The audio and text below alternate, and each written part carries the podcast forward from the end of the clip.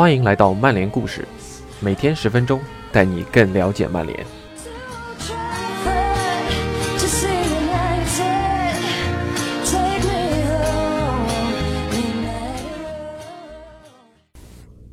今天要和大家分享的是索尔斯克亚的一问一答下半部分。在这部分当中，他是否会透露成为曼联教练是他的职业目标呢？那让我们听听故事里他是怎么说的。我十岁时在父母的十四寸黑白电视上观看了九九年欧冠决赛，你的进球带给我的喜悦是无以言表的。即便现在我看到那场比赛的集锦，也会起鸡皮疙瘩。你进球时的感觉如何？我的第一个想法是，我越位了吗？我怕裁判吹哨，但接下来就是一片混乱，你根本无法思考。为了庆祝，我扭伤了膝盖的韧带，因此那个夏天我错过了几场挪威队的比赛，但那是值得的。赢得欧冠是你作为球员能赢得的最高荣誉，在我的脑海中，我已经多次打进欧冠决赛的制胜球。我独自一人在操场上自言自语：“我正和守门员一对一。如果我现在打入这球，我们就赢了；如果没有，我们就输了。”但那都是在我的脑海里。实际上，我从未想过它会真的发生，不可能发生的。从那以后，有很多人来找我，对我说：“那是我一生中最美好的夜晚，千万不要告诉我的妻子。”对他们来说，这似乎是一个非常重要的时刻。一九八六年，我遇到迭戈·马拉多纳时也是如此。我们从克里斯蒂安松开车去奥斯陆看挪威对阿根廷的比赛。比赛结束后，我就站在那里。马拉多纳终于出来了，我差点伸手就能碰到他。你喜欢“超级替补”这个标签吗？我对此并不介意。很明显，我想向教练证明应该让我多打一些比赛，但是他会让我在他觉得的时候出场。他知道，如果当我被放在替补席上时，我会很生气，但一旦上场，我会全力以赴。这会对我的对手产生影响，因为我每次上场都能进球，这成了一个神话。我宁愿扮演那样的角色，并对比赛产生影响，也不愿踢两百场比赛。还只是个普通人，不过有时这也会让人沮丧。有一次，老头子跟我、谢林汉姆、科尔和约克谈他为什么要轮换球员。我和科尔前两天上过场了，这次他想派约克和谢林汉姆上。他问：“大家对此都满意吗？”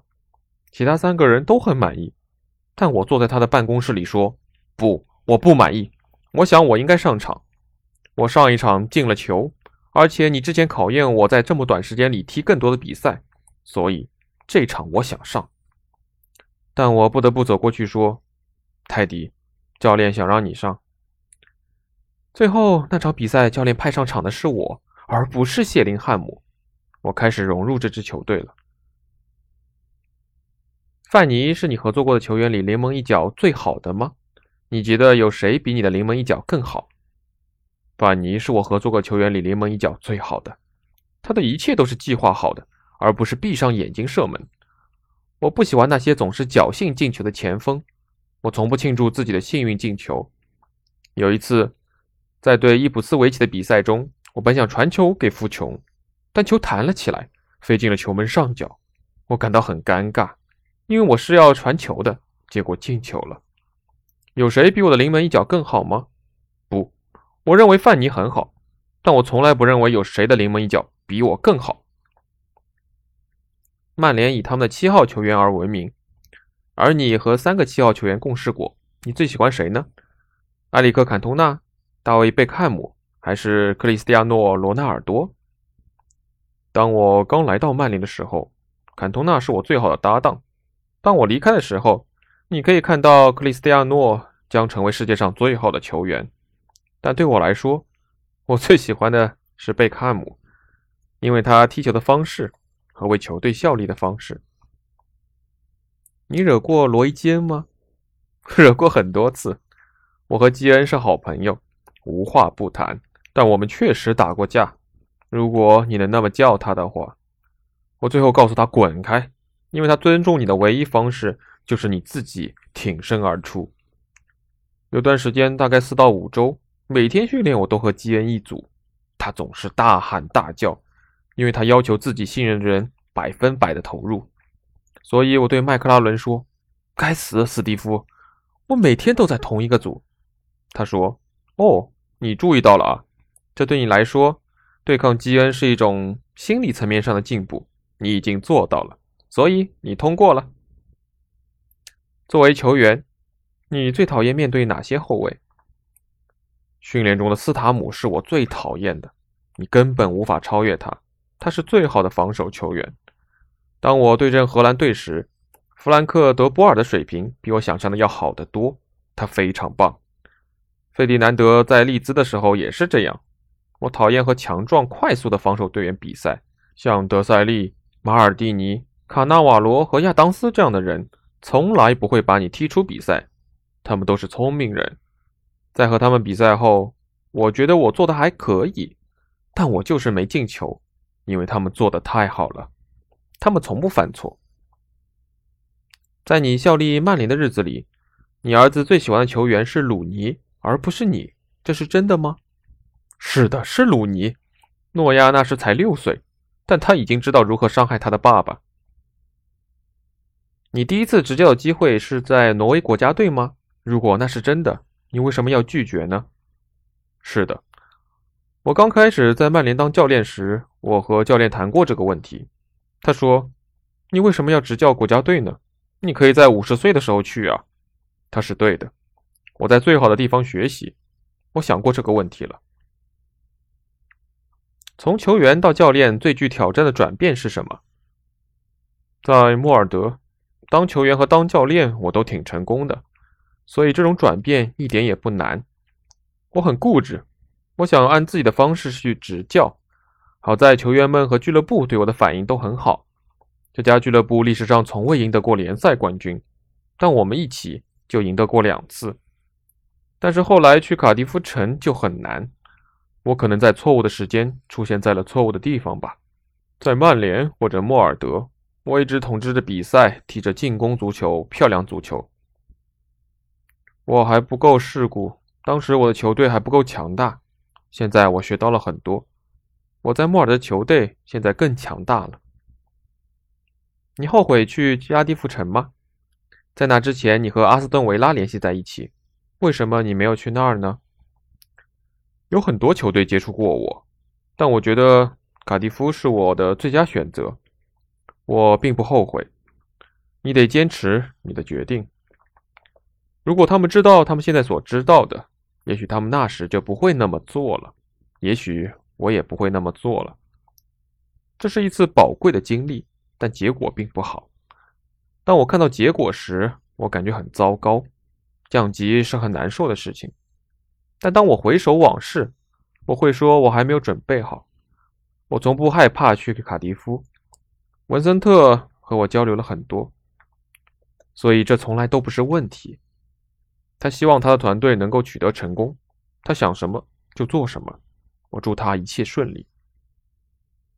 你是否会后悔在你刚到的时候说“我们一定要排在斯旺西前面”这样的话呢？这是我们的目标，我觉得我们可以做到。但很不幸，斯旺西对阵我们之前更换了教练。当我们输给他们时，这改变了他们的赛季，也改变了我们的赛季。他们本可以再等一个星期左右，门克才会得到那份工作。当你服役时，足球中的入会仪式与军队中的相比如何呢？我当时只有十九岁，但我们都是新人，所以你不必给任何人留下深刻印象。要想加入一个足球运动员组成的队伍，然后又唱又跳是挺难的。在卡迪夫城，我在球员面前唱了《狐狸说什么》这首歌。那是当年挪威的国歌。当你被认为是球员的老大时，这样做挺怪的。